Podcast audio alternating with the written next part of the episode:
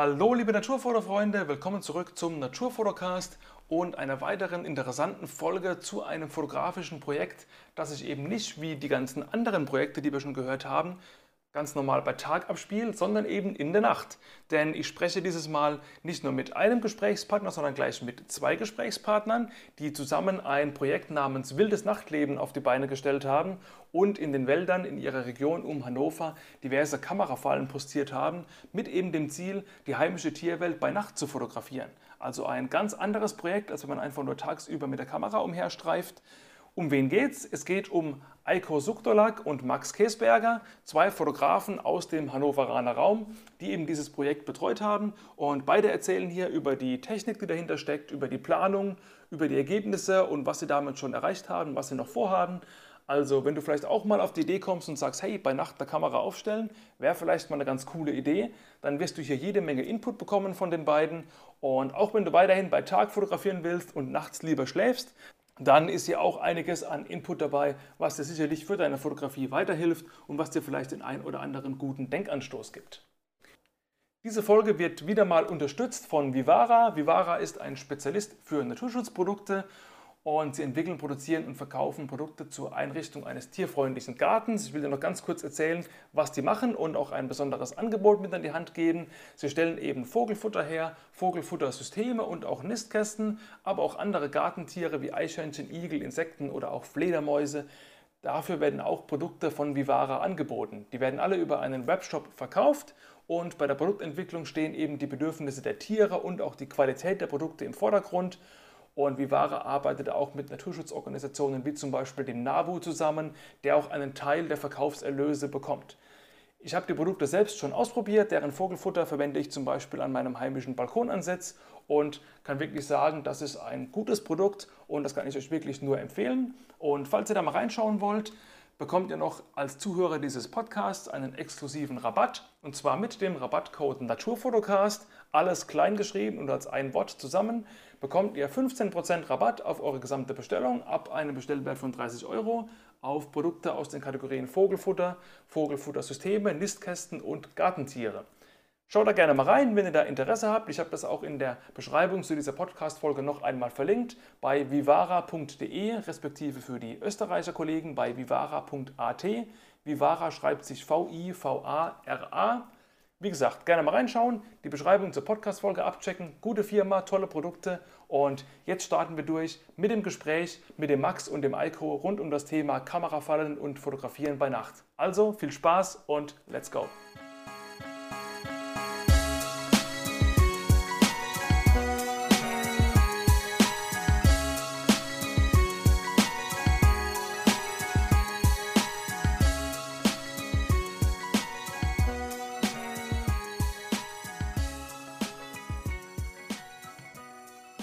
Hallo Max, hallo Eiko, ein herzliches Willkommen euch beiden im Naturfotocast. Das ist mein erster Dreier hier äh, sozusagen und ähm, bin mal sehr gespannt, wie das läuft. Schön, dass ihr euch beide die Zeit genommen habt hier, um insbesondere über euer Kamerafallenprojekt und alles, was damit zusammenhängt, zu berichten dass alle Leute, die jetzt zuhören und denken, oh ja, das würde ich auch gerne mal machen, am Ende hoffentlich wissen, wie das alles funktioniert. Ähm, vielleicht mal ganz kurz zu euch, dass ihr euch mal ganz kurz ähm, vorstellt, wie ihr zur Naturfotografie gekommen seid. Ähm, ich mache es einfach mal alphabetisch. Äh, A beginnt, also Eiko, leg äh, gerne mal los und sag ein paar Worte zu dir und deinen Anfängen auf diesem Gebiet. Moin, ja, ich bin zur Naturfotografie gekommen über die tatsächlich über meinen, meinen Job. Ich bin irgendwie gelernter Vermesser und habe irgendwie da dann ähm, immer hochwertige Premium-Spiegelreflexkameras gehabt und äh, war dann irgendwann ähm, so drauf, dass ich dachte, okay, oh, das macht so viel Spaß, mit denen zu arbeiten, das möchte ich auch. Und dann ähm, habe ich ganz schnell festgestellt, dass so meine Leidenschaft für die Natur äh, sich wunderbar mit der Fotografie ähm, dann irgendwie verbinden lässt. Habe so das klassische 70 bis 300 gehabt, irgendwie dann damit das erste Reh mit Kitzen fotografiert und von da an ähm, wollte ich eigentlich jeden Tag nur noch raus und fotografieren, wann immer es ging und ähm, bin da am Ball geblieben.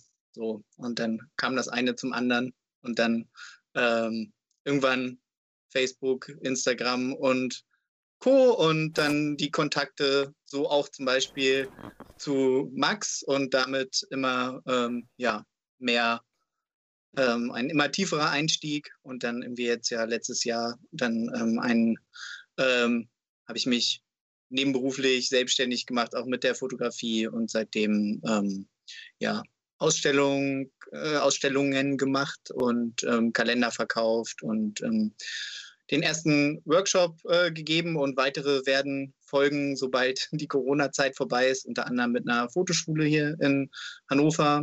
Ähm, und genau, das ähm, werde ich mal so weiter erkunden dann, was da noch so möglich ist. Und dann eben dieses äh, spannende Projekt mit, der, mit den Kamerafallen mit Max, ähm, was uns da auch nochmal einige Türen ähm, geöffnet hat. Vielleicht will Max da dann direkt weitermachen. Ja, cool. Ähm, ja, genau. Dann äh, kann doch Max direkt mal weitermachen. Ähm, ja, Max, wie kamst du in das Ganze rein? Und ähm, ist ja interessant, dass ihr beide euch über Instagram kennengelernt habt. Also vielleicht kannst du auch die, ja, diese Story, ähm, dieses Online-Dating, nenne ich es einfach mal aufdröseln. Ja, bei mir fing es eigentlich an mit dem äh, Studium. Also ich habe äh, Fotojournalismus und Dokumentarfotografie in Hannover studiert. Mhm und hatte schon immer ein Interesse an ähm, Fotogeschichten, äh, an Dokumentarfilmen und so weiter. Und bin dann über Umwege, ähm, über ein äh, Tierfilmsymposium, über den äh, Tierfilmer Jan Haft, äh, der ähm, in einem Vortrag äh, nochmal ein paar ermutigende Worte hatte, ähm, eigentlich dann letztendlich thematisch ähm, auf die Tierfotografie oder auf die, ähm, genau, auf die Wildlife-Fotografie gekommen. Das war so ähm, ein ganz kurzer Abriss. Und ansonsten halt in der Kindheit irgendwie durch Magazine, was man da eben äh, so gelesen hat. Ähm, Interesse an der Welt und dann fängt man halt an zu fotografieren, überlegt sich, wie kann man es besser machen, was kann man äh, noch weiterentwickeln. Und genau, dann fing das Studium an und ähm, irgendwann habe ich dann Eiko kennengelernt, wie du schon meintest, über Instagram. Ähm, und ähm, habe da einfach mal geguckt, wer ist denn da in der Gegend äh, noch aktiv. Habe ihn dann gefunden, fand die Bilder ganz schön, dann haben wir uns zu einem Kaffee getroffen und dann fing das Ganze an. Ja, cool. Ähm, du hast gerade Magazine angesprochen, die du damals gelesen hast. Ähm, wahrscheinlich nicht die Bravo, sondern eben irgendwas äh, Fotografie-Relevantes. Äh, ähm, weißt du noch, was du konkret da gelesen hast? Vielleicht irgendeine äh, Zeitschriftenempfehlung, wenn es diese Publikation überhaupt noch gibt heute? Na, das waren die ganz klassischen, also National Geographic und äh, das Geo-Magazin.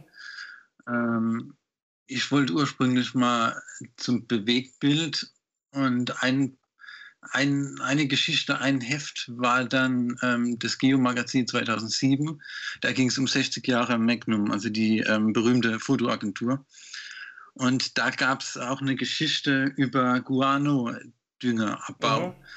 den ähm, Thomas Munita äh, fotografiert hat. Und die hat mich sehr stark ähm, beeindruckt damals und generell dieses ganze Heft, wo es um, um Fotografie ging. Und das war dann der ausschlaggebende Punkt, mich zu informieren, was kann man da noch mitmachen, wo kann man das studieren. Und so bin ich dann letztendlich eigentlich äh, bei der Fotografie ähm, hängen geblieben, beziehungsweise momentan ähm, verschiebt es auch wieder ein bisschen. Also wurde quasi dein Lebensweg, deine Leidenschaft äh, durch, durch Vogelscheiße getriggert, sagen wir es einfach mal so, ne? Äh, mit, ja, mit. Ja, cool. Ähm, äh, vielleicht sagt mal irgendwie ein, zwei, drei Sätze zu diesem Studium. Also unter Fotojournalismus kann sich wahrscheinlich jeder was vorstellen. Äh, lernt man da auch wirklich Kamerahandling oder ist es wirklich mehr so auf diesen journalistischen Part gemacht? Irgendwie, wie, wie macht man Storytelling, wie, wie schreibt man, wie macht man eine Bildergeschichte? Oder gibt es da auch Vorlesungen irgendwie, was ist eine Blende, was ist eine ISO, was ist eine Verschlusszeit? Beides. Also es gibt einen ähm, technischen Part, dass man eben mal die ganzen Begrifflichkeiten lernt und so weiter äh, wie man die Technik bedient. Und dann ist natürlich aber der Schwerpunkt quasi, ähm, wie du schon meintest, auf dem Journalistischen und so weiter, das Geschichten erzählen, was ist ein gutes Bild. Man schaut sich an, ähm, was gibt es in der Kunst- und Designgeschichte, ähm, was kann man daraus entwickeln und so weiter. Also es geht ganz viel um ähm, ja um eigentlich Konzeptentwicklung und ähm, ums Fotografieren natürlich auch. Also man bekommt ein Projekt, ein Thema und ähm, wird dann sofort rausgeschickt und trifft sich dann in regelmäßigen Abständen, um dann eben eine Bildkritik ähm, ja, sich gegenseitig zu geben. Und so macht man dann eben arbeitet man an den Geschichten und an sich selbst. Okay, ja, interessant. Und wenn man mit dem Studium fertig ist, also was, was hast du dann gemacht? Wird man dann freischaffender Journalist oder heuert man irgendwo bei einem Verlag, Zeitung, TV an? Oder wie, wie sind da so die Perspektiven? Ja, also die meisten arbeiten eigentlich als äh, Freiberufler danach. Ähm, das ist was, also ich glaube, das ist schon der größte Teil. Ähm, ansonsten gibt es noch ähm, welche, die dann in die Bildredaktion gehen und dann eben die ganzen Magazine betreuen.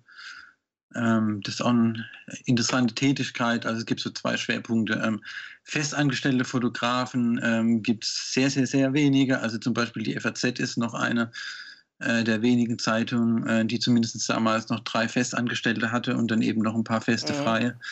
Ähm, aber jetzt den Wunsch zu haben, dass man irgendwo ähm, als ähm, Festangestellter bei einem Verlag unterkommt, der einen dann ähm, um die Welt schickt. Also die Zeiten sind wahrscheinlich ähm, seit 20, 30 Jahren oder ja, da waren sie wahrscheinlich gerade noch so um den Mitte 80er, aber die sind heute definitiv ja. vorbei. Ja, ne, absolut. Das ist ja bekannt, dass da nichts mehr viel zu holen ist als ähm, angestellter Fotograf. Okay, cool. Komm, dann lass uns doch mal den Schwenk machen zu dem Hauptthema, dem Kamerafallenprojekt. Ihr habt ja eure Homepage wildesnachtleben.de. Das verlinke ich übrigens für alle, die zuhören, auch neben euren Insta-Accounts und Homepages und sonstigen Dingen, die wir vielleicht noch besprechen, alles in der Beschreibung zur Podcast-Folge, wie üblich.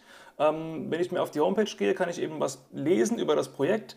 Ähm, ich zitiere mal kurz wörtlich im Rahmen dieses Projektes haben wir unter anderem mit der Deutschen Wildtierstiftung wie auch mit einer Wildkatzenexpertin des BUND zusammengearbeitet und eine Lockstockkartierung durchgeführt. So, jetzt muss ich ganz naiv fragen, was ist eine Lockstockkartierung? Ja, ähm, das ist ein, ähm, ja, ein, eine, werden DNA-Analysen durchgeführt von den Wildkatzen, die hoffentlich sich an einem mit Baldrian besprühten Stocke reiben. Ah, okay. ja, da werden dann die Haare abgesammelt, die werden dann ins Labor geschickt und ähm, da kommt dann ähm, raus, ob es sich eben um eine Hauskatze, eine Wildkatze oder ein Hybrid handelt. Und ähm, genau. So. Ja, die Arbeit ist dann so, dass man halt regelmäßig diesen Stock ähm, besucht und den ähm, untersucht, ob da dann Haare dran sind und die absammelt mit der Pinzette und dann ähm, den hinterher abflammt, damit nicht alte ähm, DNA-Spuren da dran sind. Ah ja, okay. Ja, habe ich noch nie, noch nie was davon gehört, aber okay, macht, macht Sinn. Ähm, kam da diese Deutsche Wildtierstiftung, ähm, kamen die auf euch zu und haben gesagt, ey Jungs, könnt ihr uns helfen? Oder seid ihr zu denen gegangen und habt gesagt, ey, wir haben da eine Idee, lass mal machen? Also wie, wie kam die Zusammenarbeit? Max, willst du? Kann ich machen, ich überlege gerade, wie das war. genau, also ähm, wir haben die ursprünglich den Kontakt hergestellt, ähm, äh, als wir die besucht haben beim Feldhamstertag und ähm, haben da uns vorgestellt und ähm, dann unseren Kontakt in Hamburg besucht und den unser Projekt vorgestellt und da ähm, genau irgendwie eine große Begeisterung wecken können. Ja, nicht schlecht. Und sie, genau, genau, die haben dann halt weiter den Kontakt hergestellt zu der Frau Krug, die in Hannover ansässig ist, auch unter anderem. Und ähm, so sind wir dann halt auch zum BUND gekommen, sozusagen, und zu der Lockstockkartierung. Wir hatten halt eine kleine Katze auf der äh, Falle äh, mehrfach und ähm, wollten dann äh, wissen von den Experten von der Wildtierstiftung, ähm, ob die eine Idee haben, ob es eine Wildkatze ist mhm, oder eben ja. eine äh, verwilderte oder einfach eine normale Hauskatze, die streunert. Und ähm, da gab es eben erste Anzeichen von den Fotos her, dass es eine äh, Wildkatze ist, vom Fell her, vom Muster und so weiter. Und ähm, da daraufhin ist dann eben die Frau Krug auf uns aufmerksam geworden oder gemacht worden und ähm, ja, dann wollte sie halt äh, mit uns zusammen rausfinden, ähm, ob es eine Wildkatze ist und dafür braucht man eben dann diesen DNA-Nachweis, den wir damals versucht hatten äh, zu bekommen. Okay, interessant, ja. Dann ähm, lass uns doch einfach mal die die Kamerafalle auseinandernehmen. Was ist das? Wie funktioniert das? Also es gibt eine normale Spiegelreflexkamera, mit der man fotografiert und es gibt zum Beispiel eine Wildkamera, so eine kleine Kamera mit einem, einem Bewegungssensor, die man an einen Baum äh, rumwickelt und die eben quasi ähm, eher zum Monitoring von, äh, von einem Waldstück oder so geeignet ist. Mhm. Ich denke, die Kamerafall ist irgendwo so zwischendrin was, das irgendwie beide Welten vereint. Vielleicht kannst du, äh, Max, wenn du ohnehin gerade am, äh, am Wort bist, vielleicht mal kurz aufdröseln für die, die überhaupt keine Ahnung haben, was ist eine Kamerafalle? Eine Kamerafalle ist eigentlich eine Kamera, die nicht vom Mensch ausgelöst wird, sondern mit einem technischen Mittel, mit einem Sensor, mit einer Lichtschranke, mit einem Bewegungsmelder. Ähm, das sind so die gängigsten äh, Verfahren. Und ähm, durch die dann quasi die Tiere ähm, Selfies machen können. Das ist so ein kurz zusammen, ja. äh, eine kurze Zusammenfassung. Ja. Und da stelle ich mir dann vor, dass man wahrscheinlich keinen Autofokus einstellt an der Kamera, ähm, sondern irgendwie auf einen gewissen Punkt vorfokussiert und dann eben hofft, dass die Tiere in die Fokusebene laufen, oder? Genau, also man muss ein bisschen bei der Planung äh, vorhersagen, äh, voraussagen, wo das Tier sich ungefähr bewegt. Da gehört dann eben die ganze Biologie, das Verhalten und so weiter dazu. Und äh, muss dann dementsprechend den Sensor platzieren und hoffen, dass dann das Tier, ähm, die Katze, den, den Lichtstrahl im richtigen Moment auslöst dann und die Kamera eben dann das Bild macht. Ja, ich kann mir vorstellen, dass da durchaus eine hohe Ausschussquote ist, oder? Also so prozentual, wie viel von 100 Bildern, wie viel sind brauchbar? Aber das ganz, ganz kommt auf den Spot an. Also wenn man einen, ähm, ja, was wir häufig machen, ist halt dann einen irgendwie einen viel äh, begangenen Wildpfad herausfinden, sei es halt durch die Pfotenabdrücke, ähm, durch die eine ähm, Trailcam, also Wildkamera, die wir irgendwie vorher da aufhängen, um herauszufinden, ob wirklich auch das Tier, was wir gerne fotografieren wollen, da dann aktiv mhm. ist. Und ähm, da bekommt man dann ja auch dann eine Idee dafür, wo genau das langläuft. Ähm, dann hängt es aber auch natürlich ein bisschen davon ab, ob die Vegetation in dem Zustand bleibt, ähm, in dem man sich das wünscht, oder ob zum Beispiel Mäuse aktiv werden, irgendwie an dem Spot. Ja, und ähm, das ähm, spielt so zusammen. Dann ist es äh, auch sehr abhängig davon, welche Sensoren man verwendet, wie gut die sich ähm, konfigurieren lassen, ob man eben einen ähm, Bewegungsmelder nimmt oder eine Lichtschranke. Eine Lichtschranke lässt sich ja sehr präzise auslösen und ein Bewegungsmelder eher in so einem groben Bereich. Ähm, ja, genau. Das trotzdem, also genau, da gibt es halt auch mal so Sachen wie, ähm, man passt nicht auf, kontrolliert nicht regelmäßig genug, ähm, dann ist einfach mal nach drei Tagen die Speicherkarte voll, weil irgendwie ein Blatt äh, oder das Maisfeld, an dem man fotografiert hat, äh, den Bewegungsmelder regelmäßig auslöst. So. Und dann ähm, im Allgemeinen hängt es sonst eben, wenn man erstmal alles richtig eingerichtet hat, äh, davon ab, wie viele Tiere da vorbeikommen. Dann sind, äh, und halt, wie man das Licht gesetzt hat. Ne? Das ist ja eine Kamerafalle, ist üblicherweise dann mit externen Blitzen kombiniert und ähm, wenn man das Feintuning sozusagen drin hat, dann sitzt eigentlich auch irgendwann fast jedes Bild. Aber du legst da schon deine ganz normale Spiegelreflex hin, ne? Das ist keine Spezialkamera. Naja, die wird speziell dadurch, dass wir Gehäuse selber bauen dann, ähm, in denen die Kameras dann wettergeschützt mhm. sind und ähm, dann Sonst ist es eine, sind, genau, haben wir Nikon Spiegelreflex bisher im Einsatz, irgendwie diverse. Wie D3200, D5300, D7000, glaube ich, jetzt gerade und eine D700 ähm, hatten wir auch im Einsatz. Die ist aber an einem Wasserschaden gestorben, also das bleibt oh, nicht aus. Okay, scheiße. Also es gibt eigentlich so zwei äh, Faktoren, die die Kamera ähm, äh, mitbringen müssen. Das ist einmal, dass sie lange im Standby sein können und dann, dass sie schnell daraus wieder äh, aufwacht und eben ein fixen Foto machen kann. Und da haben wir eben kleinere Modelle momentan von Nikon noch im Einsatz, ähm, die man eben über Wochen lang im Standby lassen kann und wenn es aber dann drauf ankommt, eben das Bild machen. Und die haben dann unten einen ähm, Battery, ähm, Batteriegriff dran mit äh, zwei Akkus, dass da auch die, die Stromversorgung gesichert ist? Oder, oder reicht das mit einem Akku, dass die mal irgendwie äh, eine Woche, zwei durchhält. Wenn ihr nicht so viel Bilder machen muss, ja, sollte es eigentlich ausreichen, denke ich. Ja, mal so, mal so. Also es ist nicht unbedingt äh, notwendig, äh, da noch ein zusätzliches Battery Pack äh, ranzumachen, äh, wenn man fotografiert und ähm, eh alle, sage ich mal, zwei, drei Wochen äh, in den Wald kommt, um eben auch mal die Linse ähm, zu reinigen, die man durch einen Regenguss oder so ähm, dreckig werden kann. Also man muss eh regelmäßig, im Schnitt waren wir alle ein bis zwei Wochen dort, ähm, muss man eben an die, zu den Kameras und die checken, kontrollieren und dann kann man die Batterien auch direkt mhm. mitwechseln. Genau, ja, und das ist im Prinzip davon abhängig, so ein bisschen, ähm, ja, also erstmal, dass man am Anfang äh, erstmal häufiger kommt, ja, damit man eben, wie gesagt, dieses Feintuning machen kann. Ähm, dann kann man hinterher auch mal länger wegbleiben. Ähm, wie gesagt, wenn sich dann halt die Bedingungen vor Ort nicht ändern, ist das relativ unkritisch und es hängt eben von den Kameramodellen auch ab. Ähm, tatsächlich ähm, zum Beispiel die D3200, die braucht halt den Batteriegriff, weil die sonst nicht lange hält, äh, während so eine D7000 äh, tatsächlich da völlig ähm, unproblematisch ist. Die hält auch im Standby eben äh, wochenlang.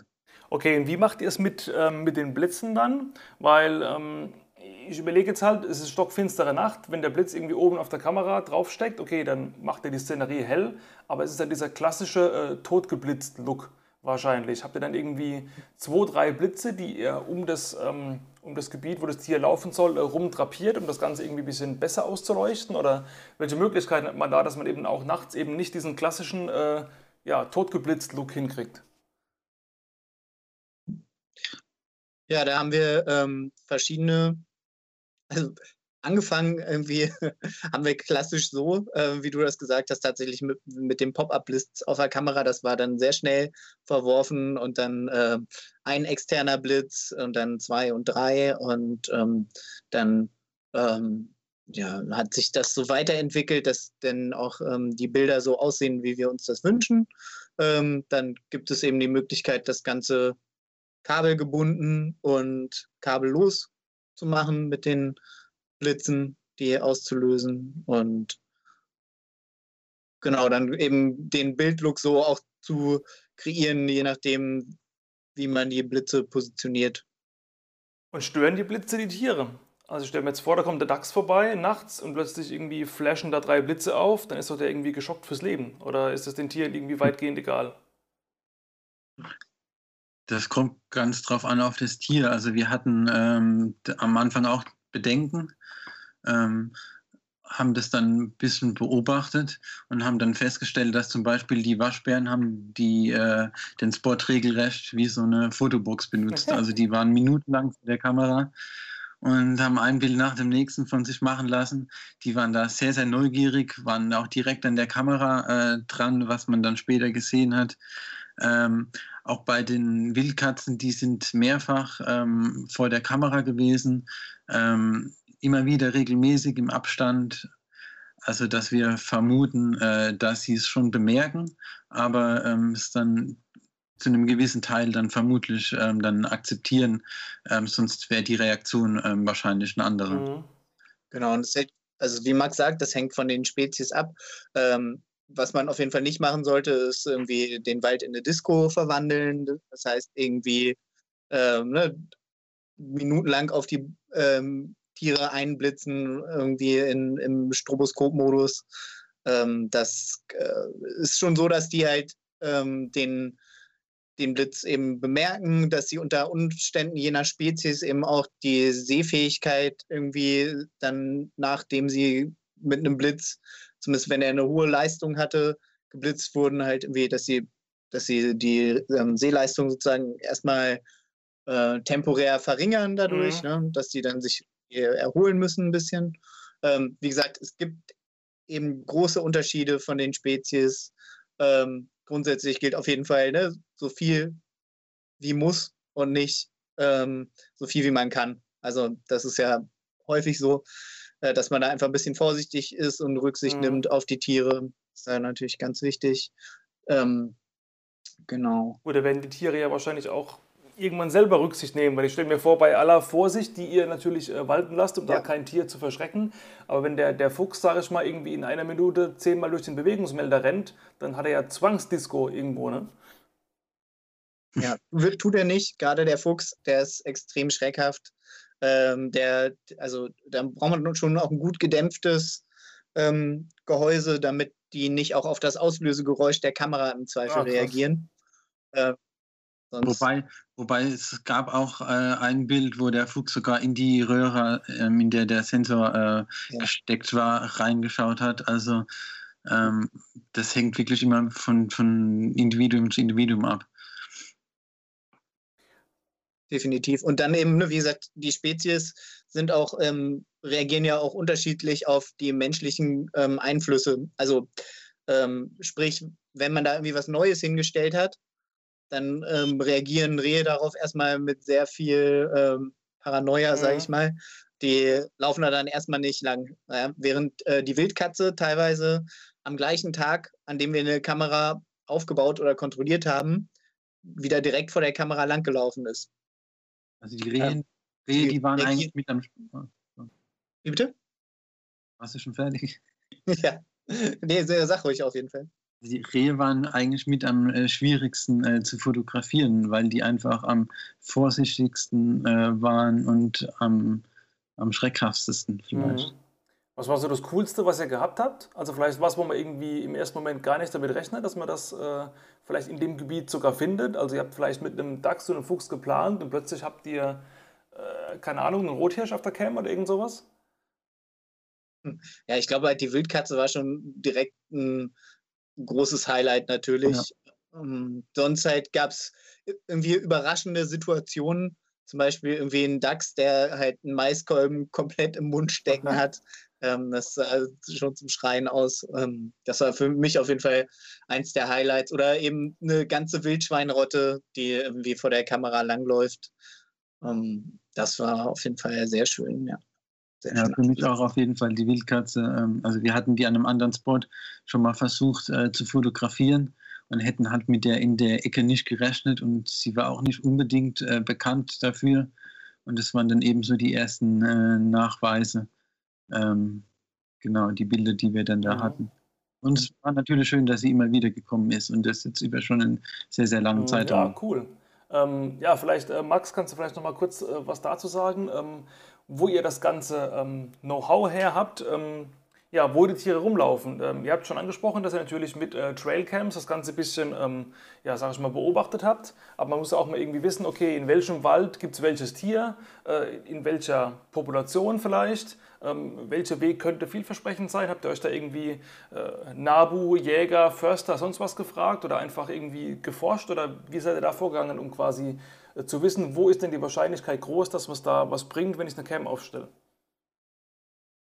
Ähm, das war zu Beginn eigentlich so ein bisschen Eikos Part, äh, weil er einfach ähm, vor Ort in dem Wald äh, schon war, den ausgekundschaftet hatte und eben dort auch aufgewachsen ist. Also ich bin eben nicht aus Hannover. Ich hatte so den technischen Part dann quasi in das Projekt mit mhm. reingebracht. Und ähm, ja, aber wie du meintest, also Vielleicht fragst du einfach Eiko nochmal. Ja gut, Eiko, dann äh, dein Part. Ja, ähm, ja zum einen ähm, hatte ich ja schon angedeutet, dass ich einfach immer schon viel in der Natur unterwegs war und da eine große Leidenschaft irgendwie habe. Ähm, Klassiker, so irgendwie mit äh, Buhnen bauen und so weiter, aber auch schon als Kind immer Bestimmungsbücher ähm, gelesen habe und da ähm, gerade mit meinem Bruder irgendwie sehr intensiv die Begeisterung irgendwie für Tiere auch geteilt habe und ähm, das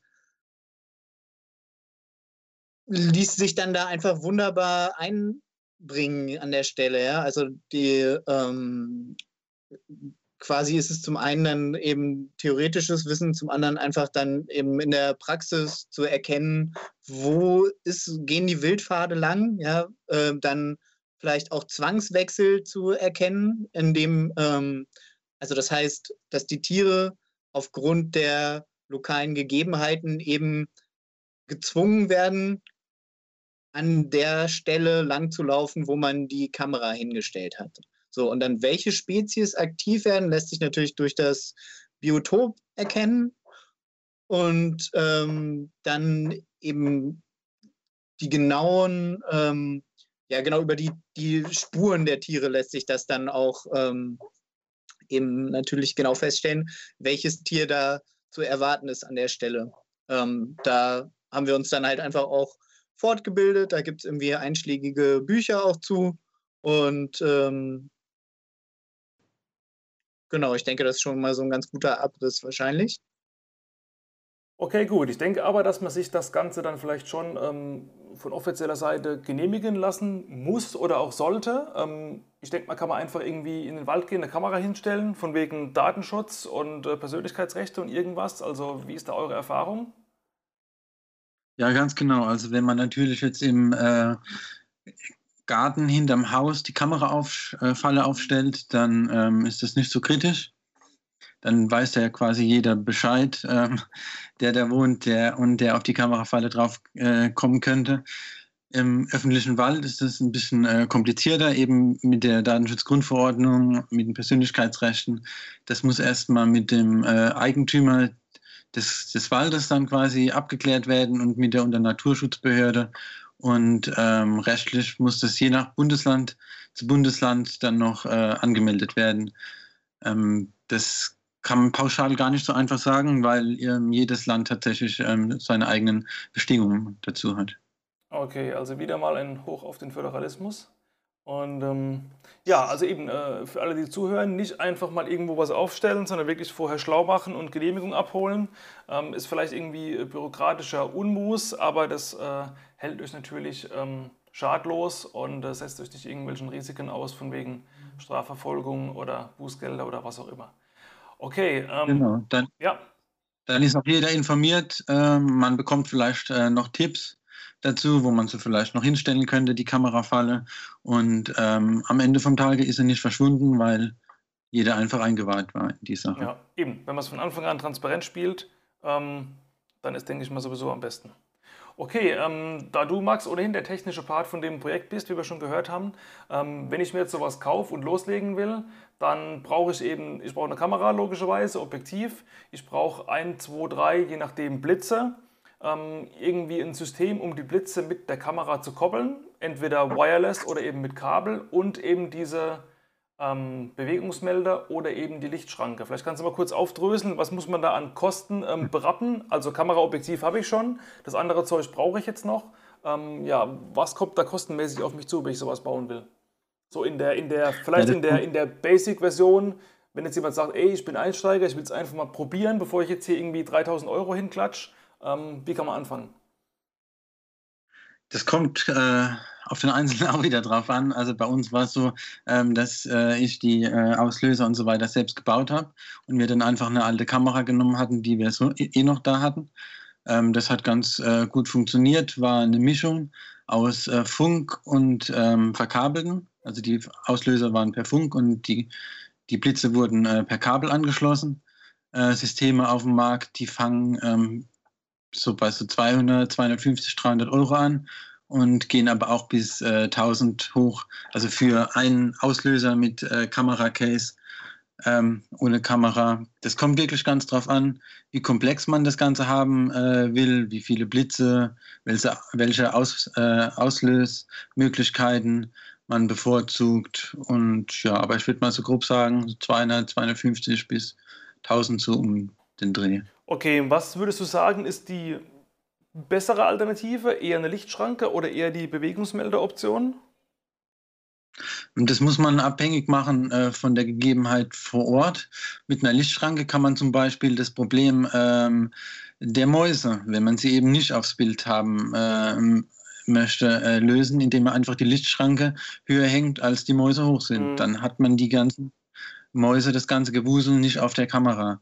Ähm, bei einer Lichtschranke kann man ähm, präziser quasi das Bild ähm, einrichten. Man kann besser voraussagen, wo das Tier dann später auf dem Bild ist. Das ist der eine Vorteil.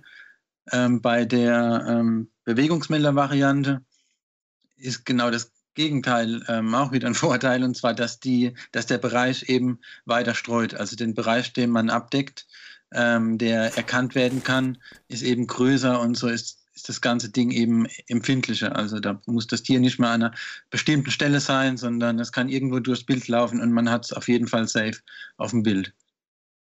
Ich überlege jetzt gerade, ihr habt das ähm, bisher nur am Boden gemacht. Ähm, oder hattet ihr das auch mal mhm. in, in, in einem Baum zum Beispiel versucht, um irgendwie nachts eine, eine Eule oder so zu fotografieren? Ja, aber nein. Also wir haben es in, in den, ähm, haben in den Bäumen eine Kamera installiert, aber kein Bewegungsmelder oder ähnlichem. Also wir wollten einfach die Perspektive von oben haben, um damit irgendwie nochmal neue Bilder erstellen zu können. Haben aber noch nicht versucht, damit Eulen oder ähnliches ähm, zu fotografieren. Genau, also wir haben Wildschweine fotografiert und haben uns mal angeschaut, wie die von oben aussehen. Mhm. Eine andere Sache, die mir jetzt gerade noch äh, einfällt, ich war auch mal auf deiner Homepage äh, unterwegs, Max, und habe da zum Beispiel eine Sache gesehen, dieses ähm, Wechselkrötenprojekt, das du mal begleitet hast, wo eben äh, Wechselkröten mhm. auch mit, mit Peilsendern versehen wurden, die man dann wieder ähm, mhm. tracken kann, wo die überall äh, rumwandern. Da habe ich quasi so ein, so ein Bild gesehen, wo jemand mit dieser riesen ähm, Richtantenne, so heißt es glaube ich, Richtfunkantenne, mhm. da rumläuft. Ja. Ähm, da habe ich mich irgendwie, meine erste Frage, die ich mir gestellt habe, war, geht das 2020 nicht irgendwie kleiner? Also kann man das nicht irgendwie mit einem GPS-Empfänger im iPhone und einer Tracking-App lösen? Also muss man wirklich mit so einer Antenne rumlaufen? Wie, wie funktioniert denn sowas? Ähm, das funktioniert über VHF, ähm, also über analogen äh, Funk. Das gibt es aber natürlich auch, wie du schon erwähnt hast, für Satellit. Ähm, mein sogar, es wäre ein europäischer Satellit, ähm, der das für Wissenschaftler und so weiter zugänglich macht. Da ist allerdings die Sache, dass die Sender momentan einfach noch größer sind als die herkömmlichen Analogsender. Ähm, also wenn man zum Beispiel einen Lux besendet, dann kann man das sehr gut machen äh, mit äh, über Satellit, über GPS, dann weiß man ganz genau, wo der, wo der sich aufhält. Aber bei so einer kleinen Kröte, wo ähm, der Sender nur zwei, drei Gramm schwer sein darf, da funktioniert es einfach nicht. Da ist der Energiehaushalt auch einfach, ähm, Bedarf ist einfach zu groß und da muss man es momentan noch mit den analogen Sendern und eben mit der großen Antenne machen. Ah, okay, also aus dem Grund, weil der ähm, Energieverbrauch von quasi der, der analogen Funkkommunikation einfach wesentlich schwächer ist, als wenn das Ding irgendwie mit einem Satellit ja. äh, kommunizieren muss. Okay. Genau, und die, genau, die große Antenne eben wegen der Richtwirkung das heißt, der äh, Tobias, den man da auf den Bildern sieht, der ist dann wirklich jeden Tag ähm, über die Erde äh, gewandert und ähm, in die Büsche gekrochen und hat dann eben die Grünen damit aufge aufgespürt. Und das musste er wirklich jeden Tag machen. Der hat nicht komfortabel auf dem Rechner einfach die Position gehabt, mhm. sondern musste jedes Mal aufspüren. Ja. Okay, krass. Ähm, wer, wer, finanziert sowas? Also ist das irgendwie der, der Staat, der euch quasi anheuert, um, um das irgendwie mal zu vermessen? Oder? Weil so Sender sind ja nicht billig, denke ich mal. Also, was, was kostet so ein Sender? Ich meine, auch wenn der nur 2, 3 Gramm schwer ist, steckt da schon irgendwie Technologie drin. Man braucht nicht nur einen, sondern vielleicht 30, 40, 100. Ja, wobei das sind ja jetzt zwei verschiedene Projekte. Also ähm, das war ja ein äh, Projekt, was du auf meiner Seite gesehen hast, was jetzt mit den Kamerafallen. Ja, genau, genau. Das, das ist unabhängig davon. Da war mein, mein gedanklicher Switch vielleicht ein bisschen schnell, aber genau, das ist was, was komplett anderes. Genau. Ja, das ist finanziert, ähm, das hat die äh, Stiftung Naturschutz Schleswig-Holstein. Die hat das eben quasi, ähm, die hat dieses Wechselkrötenprojekt und ähm, hat da verschiedene Töpfe, die sie anzapft. Und ähm, Tobias hat da eben seine Masterarbeit gemacht und war dafür eben ja eingestellt. Mhm. Okay, cool. Nee, das ist mir nur irgendwie gerade, kam mir gerade in den Kopf, die, die Nummer, deswegen habe ich jetzt kurz mal das, das mhm. Kamerafallenthema mal äh, einmal eben so ausgeklammert. Ähm, Cool. Ähm, ich würde sagen, ähm, wenn wir wieder zurück auf die, auf die Kamerafallen kommen oder einfach generell mal sprechen, ähm, was habt ihr in Zukunft noch vor? Was sind so Wunschbilder? Das, das frage ich immer gegen Ende jeden äh, Gast in meinem Podcast, was so sein Wunschbild ist. Dieser eine Bucketlist-Shot, den man unbedingt noch machen will. Ähm, vielleicht einer bei Nacht, einer bei Tag. Wenn ihr da was habt, äh, Max, vielleicht fängst du gerade mal an. Was sind so deine äh, Traumbilder, die du noch im Kopf, aber noch nicht auf der Speicherkarte hast? ja, wir hatten mal angefangen, wie Eiko schon erwähnt hatte, die Kamera in die Höhe zu hängen. Ähm, das wäre auf jeden Fall nochmal spannend, äh, da weiterzuarbeiten, gerade weil wir da schon ähm, ja, wochenlang damit beschäftigt waren, das ganze System ähm, aufzustellen. Ähm, das wäre auf jeden Fall nochmal was, irgendwas in luftiger Höhe aufzunehmen.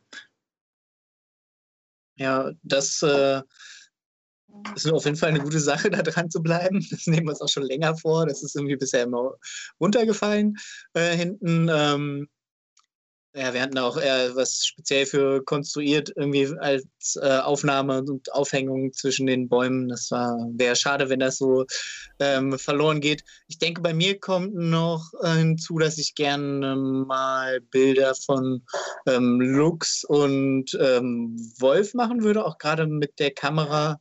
Ähm, sonst wäre im Moment bei mir auf jeden Fall ein Fischotter ganz oben auf der Liste.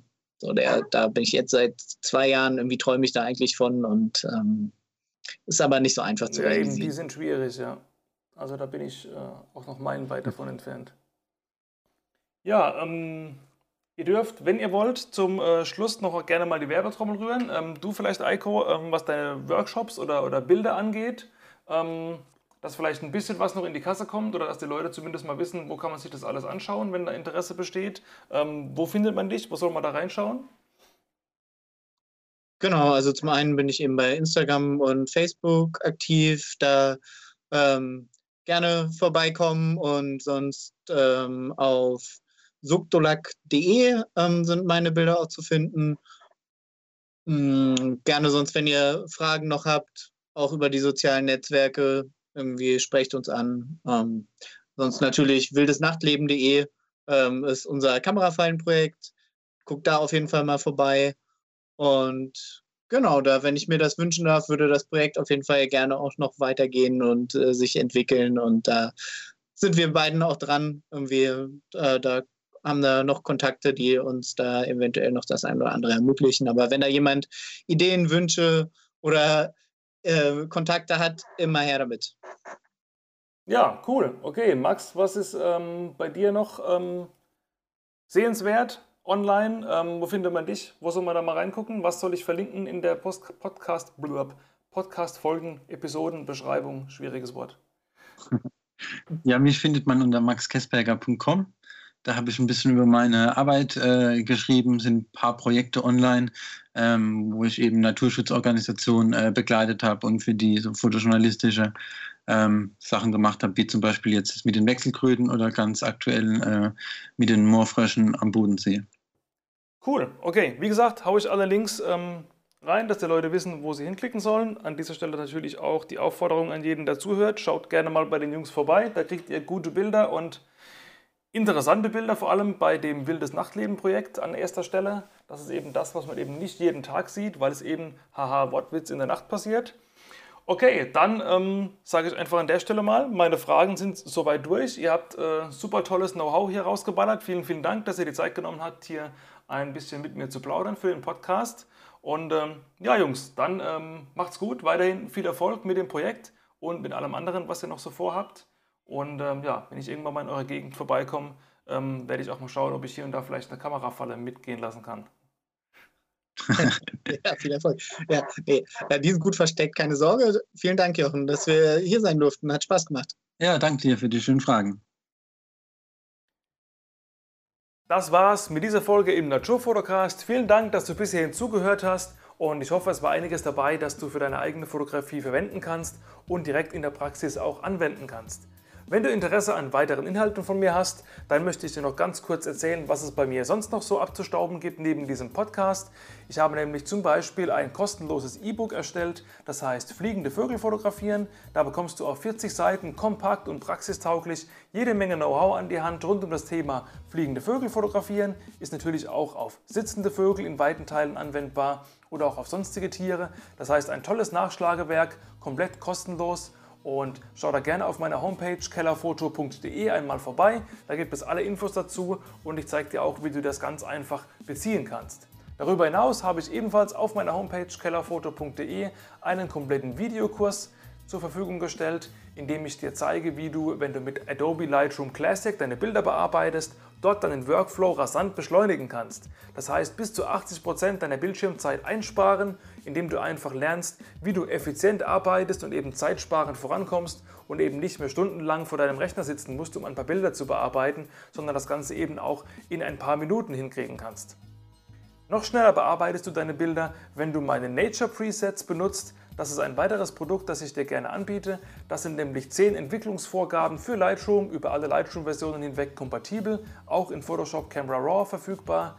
10 Entwicklungsvorgaben mit meinen erprobtesten Naturlooks, die ich mir über viele Jahre Lightroom-Arbeit erarbeitet habe. Und dadurch kannst du eben mit einem Mausklick schon eine fertige Bearbeitung auf dein Bild legen. Und wenn es eben noch nicht ganz so gut passt, jedes Bild ist ja anders, kannst du ein, zwei, drei Regler noch mal ein bisschen nachjustieren und dann hast du eben in einer oder zwei Minuten in aller Regel schon ein fertiges Bild vorhanden. Also schau dir auch das gerne mal an, wenn dich das interessiert. Und wenn du eben Spaß an diesem Podcast hast, freue ich mich sehr, wenn du ihn auf dem Portal, wo du es gerade hörst, falls das dort möglich ist, bewertest und idealerweise noch eine kleine Rezension dazu schreibst. Das hilft mir einfach, um den Podcast noch bekannter zu machen, dass er in den Podcast-Charts einfach ein bisschen höher rutscht und dann erhalten eben noch andere Fotografen, wie du einer bist, die Möglichkeit hier zuzuhören und das ein oder andere für ihre Fotografie hoffentlich noch mitzunehmen. Wenn du Anregungen, Kritik, Lob oder Feedback zu diesem Podcast oder irgendwelchen anderen Dingen, die ich so produziere, hast, dann schreib mir gerne über Instagram at kellerfoto oder schreib mir einfach eine E-Mail. Die Adresse dazu findest du auf meiner Homepage. Last but not least gibt es auch einen YouTube-Kanal von mir. Einfach mal nach Jochen Keller auf YouTube suchen und auch da findest du einige Tutorials und Vlogs rund um das Thema Naturfotografie und Bildbearbeitung. So, jetzt aber genug der Eigenwerbung. Nochmals ein ganz herzliches Dankeschön, dass du hier zugehört hast. Gerne den Podcast abonnieren, dass du keine weitere Folge verpasst, denn es kommt noch einiges auf dich zu und an dieser Stelle bleibt mir nur zu sagen, Peace out und ciao und bis zur nächsten Folge.